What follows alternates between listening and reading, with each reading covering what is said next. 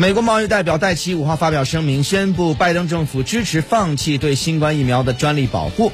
白宫表示，这个过程需要好几个月。美国的总体目标是以最有效的方式向全球提供新冠疫苗。声明指出，新冠疫情是全球卫生危机，特殊情况需要以特殊方式应对。拜登政府一直坚信保护知识产权，但为了结束这场疫情，美国决定支持豁免新冠疫苗的知识产权。